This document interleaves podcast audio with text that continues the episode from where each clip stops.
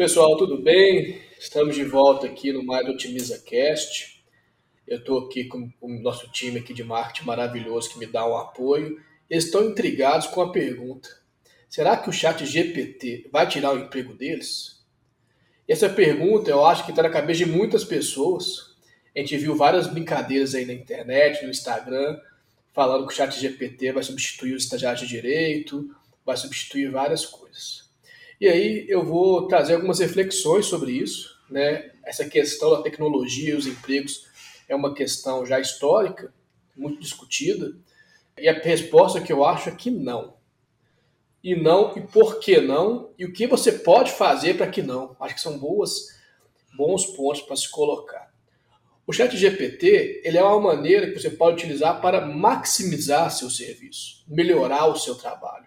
Ele é uma ferramenta para ajudar no desenvolvimento, não para substituir. Então ele não foi feito com esse propósito de substituir e nem tem essa capacidade de fato de substituir.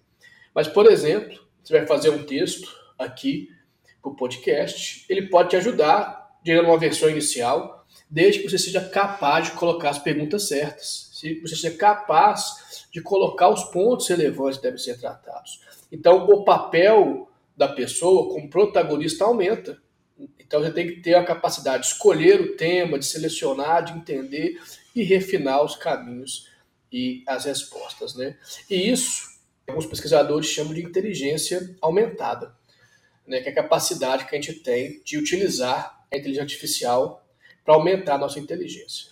Mas isso é um tema de um outro podcast. Então eu quero que todos durmam tranquilos, usem o chat GPT o máximo possível, o nosso jurídico está usando, o nosso time de sustentabilidade está usando, o nosso time comercial está fazendo proposta com o auxílio do chat GPT, utilizem ao seu favor.